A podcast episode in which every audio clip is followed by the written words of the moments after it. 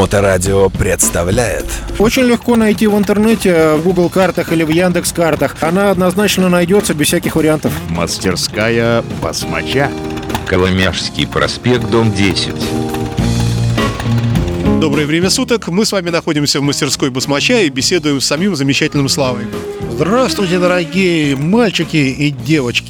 Слава неприлично хорошо выглядит э, после поездки в Китай, но об этом мы говорили в прошлой программе. Возможно, мы еще вернемся к запчастям, я думаю, да я, собственно, уверен, неоднократно китайским. Но сегодня хотелось бы попросить тебя по возможности э, поговорить э, о работах трудоемких или творческих, на которые, ну, скажем, не хватало времени, не хотелось надолго отдавать мотоцикл во время мотосезона. А вот сейчас пришло время зимнее, как раз когда можно чем-то подобным заняться.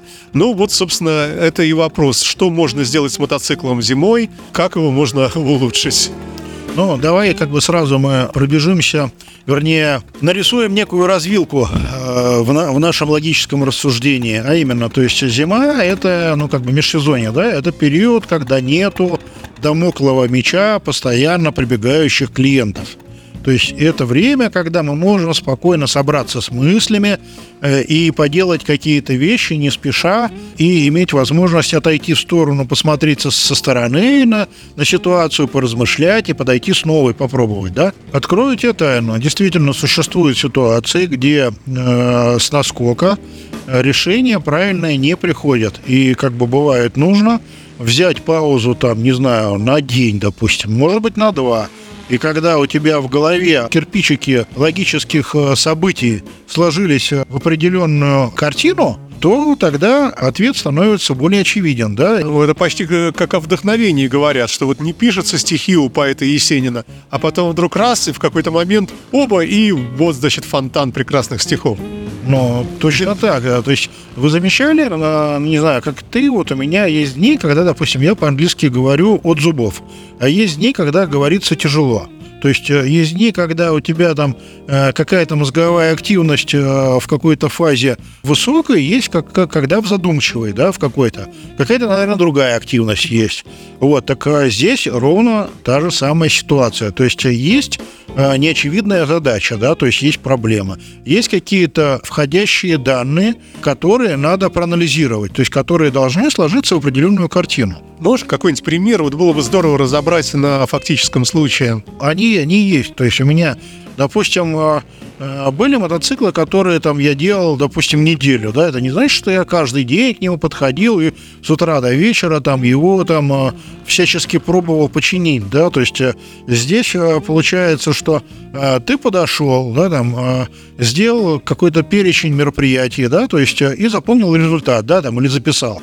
Вот, и отошел в сторону, и у тебя там подкорка загрузилась, то есть в фоновом режиме в голове там какой-то расчет идет. Вот, в определенный момент этот расчет заканчивается, да? То есть, типа, догадался вдруг? Типа, да, догадался. То есть, а вот надо попробовать вот это попробовать перевернуть. Пошел, перевернул, посмотрел, что получилось. Соответственно, как бы вот есть э, входящие данные, есть э, как бы их анализ, и есть э, какие-то решения, которые там напрашиваются на основе вот этого вот анализа. Это говорит о чем? Это говорит о том, что как бы не все как бы проблемы можно решить с кондрачка. То есть как бы вот чудеса требуют неспешности и предварительной подготовки. То есть вот, допустим, электрические всякие чудеса, которые там то проявляются, то не проявляются. Какие-то плавающие там э, недостатки, да, там неприятности, которые вот э, вроде вот были и вроде их нету, да, там, либо метеозависимые, там жарко, хуже едет, чуть стало похолоднее, едет хорошо. Вот. Сейчас э, самое время вот этим вот заниматься, чтобы оно не спеша было понятно. Также, допустим, там у Харли, Харли славится своим э, не всегда корректно работающим сцеплением. Да? Вот сегодня мы, допустим, мы, например, э, как бы занимались сцеплением на Road King 2006 года. При том, что началось все с Э, замены тросика, потому что тросик ходил туго и явно выбирал люфт между рубашкой и жилкой, да, то есть, ну, то есть часть выжима тратилась на это. Болталась ручка, то есть э, как бы оно было по чуть-чуть, по чуть-чуть, по чуть-чуть, и все отъедало вот рабочий ход сцепления. И как бы это все складывалось в ситуацию, что первую передачу почти не включить на месте, она с жутким ударом включается, и нейтраль на месте не поймать, потому что мотоцикл тянет. Оказалось, что вся система выжима, да, она не так работает. Это раз. Но плюс еще э, в первичной передаче под корзиной сцепления, оказывается, стоял нештатный подшипник, который был шире, чем надо, типа усиленный вместо однорядного роликового, стоял двухрядный шариковый, да, который там типа э, помощнее. Но он пошире по длине, и получалось, что корзина в него упирается. И получается, что когда затягиваешь корзину, ты тянешь первичный вал упираясь в этот подшипник, да, то есть, ну, как бы натяг и, как бы, ну, совсем не то, что нужно. То есть я проверил, они действительно, они не должны друг с другом э, касаться никаким образом, а они касаются, то есть возникает натяг. Дальше, значит, э, набитые на алюминии лунки от дисков сцепления, где они своими зубчиками опираются в корпус корзины сцепления, там ямки. Соответственно, если у тебя ты ехал, ехал, выжил сцепление, диски до конца не разлепились, потому что они сидят в ямках, им бы надо, по идее, разлепиться в горизонтали, разбежаться, да, чтобы между ними там появился какой-никакой зазор, и они свободно крутились, да, не сжимаясь. А здесь они разбегаться не, могут, потому, не могут, потому что ямки набиты, да, то есть, грубо говоря, там э, простейший экономичный способ это напильником подпилить вот эти пазы, чтобы они стали снова гладкими. Вот. Э, принципиально проблема в том, что они не разлипаются, потому что им не убежать из ямок. И они там, как попали в эти ямки, там в них и живут. То есть вот этот набор вот этих болячек на этом мотоцикле и был? В этом, да. На этом мотоцикле был набор таких болячек. Мне еще кажется, что там есть люфт э, в коробке передач, где вал Э, когда ты выжимаешь сопление, чуть в сторону подбегает, ну, то есть часть выжима забирает на себя. Это довольно трудоемкая история. То есть ты разобрал одно, там, вот это сначала начали с того, что тросик паршиво работает, да, там сняли выхлоп, выхлопную систему, ибо доступа до крышки, куда приходит этот тросик, нету, да, а, поменяли, значит, поменяли, посмотрели там упорный подшипник, выставили, смазали, поставили новый тросик, рычаг а, поменяли в рычаге, а поменяли пластиковые втулки, чтобы он не болтался, да, чтобы не терять а, как бы выжим. Вот, собрали, попробовали, фигня получилась. То есть, ну, ну, как бы стало чуть-чуть лучше, но все равно фигня. Значит, дальше, понятно, копаем дальше. Разобрали первичку, да, всю там посмотрели. Увидели этот несчастный подшипник. Получается, что надо и внутреннюю крышку первички снять, не только внешнюю диски вынуть, чтобы перепрессовать подшипник. Подшипник прессуется под нагревом. Там в алюминиевую крышку надо жарить феном, чтобы она нагрелась, чтобы без задиров подшипник зашел или вышел, чтобы не стучать, чтобы все получилось э, э, аккуратненько, чудесненько. Вот. Э, одна история. Вторая история, значит, прессуется на вал коробки передач – беговое кольцо, по которому ролики бегают. Ну, чтобы изнашивался не вал, который mm-hmm. дорого стоит и который там выбрасывать, да, а колечко, которое это специальной приспособой стянул, поставил новое, и все снова хорошо. Mm-hmm. Вот, то есть и это поменяли. Потом поменяли подшипник, который соединяет две половинки корзины. Почему? Потому что одна половинка корзины относительно другой перекашивалась и тоже диском не давала разбежаться в сторону. То есть то, тоже косяк. Вот. И как бы вот такая вот э, творческая хренотень получилась. То есть это яркий пример трудоемкой работы, которая требует много времени. И много внимания. То есть, э, как бы там какие-то вещи есть неочевидные, до которых ты можешь догадаться только. То есть, почему там, допустим, э, э, выжим, да, плохой или натягивается вал. Потому что может быть множество причин, да? Да, может быть множество причин. Их надо проверять, да. Это тоже занимает время, да. Там, допустим, с, этой, с этим же подшипником, да, то есть, если бы в него корзина не упиралась, так и пес с ним, ну, по большому счету. Но нет, как бы, надо разобраться, упирается, не упирается. Соответственно, помыли, нанесли маркером краску на одну деталь, одели ее до конца. Оп, смотрим, появился на соседней детали красочный пятачок, да, соответственно, контакт есть, значит, плохо. Слушай, а как же так? Кто-то же его ставил, этот усиленный подшипник. Это неправильно же. То есть э, человеку где-то сделали усиленный подшипник, поставили, и получилось, что стало хуже. Ну, ну, получилось, и как бы, ну, люди, наверное, не со зла это делали, то есть, э, ну, посмотрели, типа, есть усиленный подшипник, а mm-hmm. мне попадались они, они продаются буржуями, mm-hmm. как усиленный подшипник, э, там, который э, решает одну из проблем. Mm-hmm. А проблема э, для этих мотоциклов довольно распространенная, это когда вот это кольцо беговое, которое, э, значит, меняется, да, на валу, оно заползает по валу вовнутрь из-за того, что вал пружинит. То есть у него э, кончик получается, когда ты безумствуешь на мотоцикле, там, жи-жи, гоняешь быстро, э, нагружаешь мотор, вал пружинит, и это кольцо, оно заезжает вовнутрь, и получается, оно теряет свое положение, то есть оно уходит. А, И как бы для этого придумали ставить подшипник шариковый, который без этого бегового кольца, но который, зараза, шире, но который оказался э, не в меру шире. А что можно сделать с мотоциклом, у которого, в принципе, все хорошо, но как-то вот его там динамика, мощность, ну вот эти вот основные параметры твоей мастерской э, не очень устраивают клиента, и он, в принципе, не против, э, если ему за зиму там что-то переделают, улучшат, там головки поставят, не знаю, там коленвалы какие-то другие. Но если у него все хорошо, то напрашивается вариант Stage 2, то есть это замена распредвала, а, как бы замена гидрокомпенсаторов, возможно, машинный насос по, как бы по получше. Да, помощнее, чтобы получше прокачивал. И настройка на стенде. То есть это все как бы может давать там до 30% в плюсе показатели. Это много. То есть 30% это очень заметное как бы изменение. А сколько это занимает времени, денег и так далее? Ну, грубо, примерно, ну, может быть, на каком-то конкретном примере, на каком-нибудь электроглайде. Мастерская басмача. Слушай, ну в спокойном режиме за неделю мы с этим всем сейчас с удовольствием справимся. А, в сезон, когда там не хочется этим заниматься, но а, как бы не хочется огорчать клиента, который ну настроился он на то, чтобы ему хорошо сделали. А, в сезон это три дня. То есть сейчас в спокойном режиме неделя. Вот, то есть, в принципе, сейчас такое время, когда можно даже людям предложить э, какие-то более гуманные цены на э, работы, потому что э, как бы нету вот этой спешки, да, то есть понятно, когда приезжает народ там менять подшипники колес, масло, колодки, там, свечки, там, вот надо там туда-сюда, как бы и времени, но объективно его нету. Да, тут, а тут еще там, типа, поставьте мне распредвалы. А еще что-нибудь там, э, настройка, да, там бывает, допустим, ну, реальная ситуация, да, там подсасывает э, прокладка э, выхлопной трубы. То есть она дает э, немножко свежего воздуха. Она уже двигатель делает пук, и этот пук побежал по трубе, побежал, побежал. То есть, когда а, он убежал, за ним разрежение зона, правильно, она создалась. И если у нас есть какая-то неплотность, туда присасывается с улицы воздух. И этот воздух с улицы, он попадает на датчик, который измеряет состав смеси. И мы имеем как бы какие-то... Да, искажения и чудеса. И вот, ну, допустим, ты катаешь мотоцикл и видишь, что какая-то ерунда получается. То есть у тебя э, должно быть, по идее, лучше, а на самом деле получается хуже. Да, там, и разобраться, в чем причина. Э, В большинстве случаев э, как бы это случается, когда какой-нибудь э, олух разбирал, собирал узел форсунок и перепутал разъемы форсунок.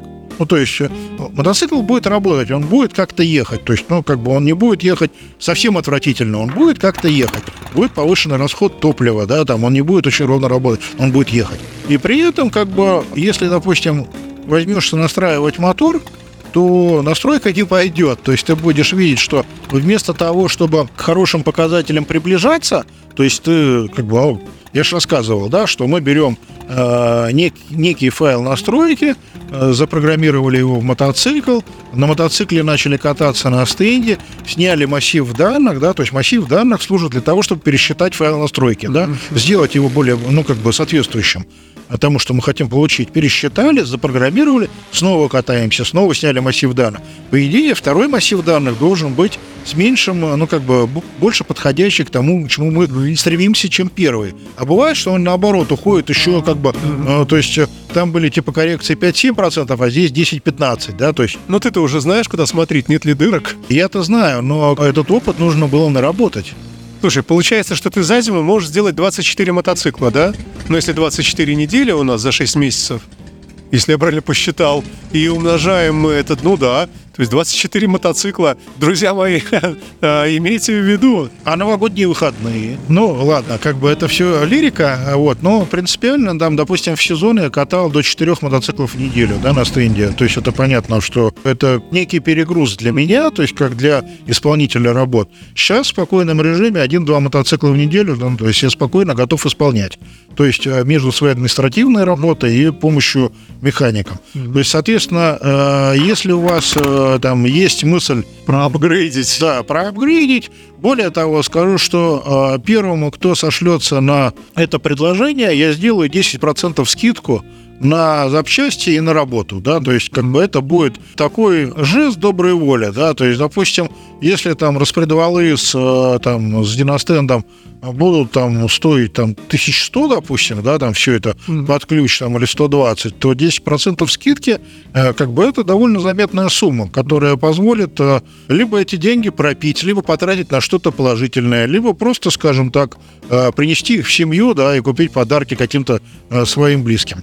Что еще мы вспоминали среди вот таких длинных работ? Э, Ты говорил про покраску. Покраска, да. То есть э, многие мастерские берутся за все, то есть исполняя краску, допустим, сами, да, то есть там разобрали, где-то в уголке подготовили, значит, э, помещение, там покрасили, отсушили, пошкурили, переполировали, и все получилось хорошо, да, там и собрали обратно. У нас система работы совершенно другая. То есть мы не беремся за все, все, все, что нам предлагают. Там, допустим, я считаю, что, допустим, краской должен заниматься профессиональный маляр, который знает, э, какие материалы у кого брать, какие там э, шпаклевки и грунтовки проседают со временем. У нас же любые малярные материалы, они от нагрева и от э, остывания проседают, да, то есть э, усаживаются. Вот, э, соответственно, должен заниматься профессиональный маляр. Вот. У нас есть такие профессиональные маляры, с которыми мы работаем. Наша задача подготовить детали для окраски, а именно, то есть разобрать, отрезать аккуратненько резинки, снять э, проводку, то есть, ну, оставить, чтобы оставалось только то, что нужно красить. Но тут э, встает проблема небольшая, что если, не дай бог, не понравится заказчику э, качество покраски, то получается, что тебе приходится как бы отвечать за работу третьих лиц. Вот это самое неприятное. То есть как бы с твоей подачи туда ушло, а тут клиент там, ну, не дай бог, конечно. Слушай, тут э, долговременное сотрудничество определяет нормальное взаимодействие. То есть э, я четко совершенно знаю, чего ждать от маляра. Я знаю, что как бы мне надо посмотреть обязательно то, значит, что у него получилось, да, там, просить его переполировать, да, когда там отсохло уже, но заполимеризовался лак, да, там, э, чтобы мотоцикл красиво выглядел. Как бы это все понятно. То есть кто этим занимается постоянно на какой-то постоянной основе, он э, знает все узкие места и умеет через них проходить без потерь. Слава, ну, в целом, а что еще можно, ну, я не знаю, чем э, как-то привлечь людей? Вот ты говорил про 30% прироста мощности, там, крутящего момента и так далее. А, может быть, можно как раз не в сторону мощности, вернее, не в сторону увеличения мощности, а в сторону, скажем, изменения эластичности двигателя. Вот как ты говорил, вот эти троллейбусные дела на низких оборотах. Как раз, ну, скажем, человек отъездил сезон и понял, что он не быстрый ездок, а он как раз медленный, и можно под это дело же подстроить мотор, правильно? Безусловно. При том, что бывает, что нужно внести какие-то правки в конфигурацию, то есть, может быть, немножко доработать выхлоп, да, чтобы э, стало э, больше низов, тяги на низах. Потому что излишне свободный выхлоп, э, он, как правило, тягу на низах портит. Поэтому хорошее время для того, чтобы стремиться к совершенству и делать свою дорогую любимую игрушку, ну, свой любимый мотоцикл, еще более замечательным, который приносит нам в наши непростые дни позитивные эмоции. Ну и напоследок еще один каверзный вопрос. А Если ты сделал посреди зимы такой мотоцикл, а как его протестить, когда вокруг лед, снег и ужасы? Ну, э, протестить элементарно. То есть график э, с диностенда нам рассказывает про характер мотоцикла довольно однозначно. То есть э, важно посмотреть э, кривую момента, то есть график крутящего момента. Значит, э, в множестве буржуйских изданий крутящий момент показывают с 2000 оборотов, а то и с 2,5. О чем это говорит? Это говорит о том, что до момента начала графика они не хотят его показывать почему-то. Потому что там, скорее всего, что яма по моменту. Поэтому я всегда снимаю графики с пол- от полутора тысяч оборотов и до отсечки. То есть у меня не начинается никогда график с двух тысяч оборотов. У кого он начинается с двух тысяч или с двух пятьсот, Бойтесь. ну, как бы будьте внимательны. То есть вот это, это показатель того, что люди что-то не хотят показывать. Вот, потому что если э, график начинает ровно расти с полутора тысяч и, условно говоря, на двух выходит на близкую к горизонтали форму, это значит график офигенный, то есть мотоцикл будет ехать. То есть, еще раз повторюсь, чем выше от оси, оси X, да, то есть, ну, э, график находится э, как бы тем выше крутящий момент, тем легче мотоцикл включается в тягу. То есть он, типа, ты газу дал, он, а, и поехал легко, да. Если вы имеете яму по крутящему моменту, это значит э, момент, э, ну, вот на этих оборотах, то есть на оси X у нас обороты двигателя находятся. Если мы видим яму на 2200 оборотов, это значит, что вот на этих оборотах он задумывается. То есть вы ручку открыли, а мне, да, а он говорит, э, погоди, погоди, погоди, погоди, погоди, и сейчас, сейчас, сейчас настроюсь, сейчас, сейчас, сейчас, сейчас, и там обороты потихонечку растут, а потом он начинает дергать как дурак, то есть, ну, как бы, э, когда момент начинает расти, он включается и начинает резко тянуть. Значит, э, это э, опасная ситуация которая может привести к падению и к ДТП, потому что сначала мотоцикл не едет, а потом он подрывно едет, да, э, многим кажется, что э, это типа круто, да, то есть типа вот он дергает офигенно. Но прикол в том, что если брать мотоцикл э, этот же доработанный, чтобы не было ямы и чтобы полка была ровная, он разгоняется без этих видимых рывков, но он быстрее набирает обороты, чем с рывками. То есть у него ускорение идет равномерное. Как электромобиль. Да, как у электромобиля. То есть, условно был говоря, там э, было там 15 э, там, метров в секунду, потом 20 метров в секунду, потом 30. То есть он по чуть-чуть прибавляет все время. А в варианте с ямой он типа упал на 5 метров в секунду, а потом саданул 25 сразу. То есть, ну, получается, разность в ускорении, она в короткий отрезок времени проявилась, да? И кажется, что он едет быстро. То есть, ребята, если у вас есть подобный эффект, имейте в виду, что это не очень правильно. Ну, как бы это неправильно, да. И почти любую вот эту вот проблему с э, ямой по моменту, ее, э, ну, в 90% случаев можно вылечить. И как бы это, конечно, творческая работа. Э, Это я не буду сейчас рассказывать, как это все делать, потому что э, это наработано долгими рабочими днями. И, ну, зачем мне рассказывать, а, как делать чудеса, да? То есть мы все понимаем. Вот, но как бы мы умеем с этим э, бороться и боремся с этим э, успешно. А, ну что ж, э, спасибо тебе большое за интересный рассказ. Надеемся, что это попало кому нужно в уши. И, может быть, э, кто-то действительно решит, что почему бы и нет. Ну, самое время, как бы, ребята, а еще есть возможность воспользоваться скидкой заявленной. Да, вот именно. Спасибо тебе большое, Слава. Да постигнет нас всех удача и до новых встреч. Всего хорошего, услышимся снова. Welcome, ребята, в межсезонье. Мы будем исключительно рады вас видеть. Мастерская басмача. Очень легко найти в интернете, в Google картах или в Яндекс картах. Она однозначно найдется без всяких вариантов. Коломяжский проспект, дом 10.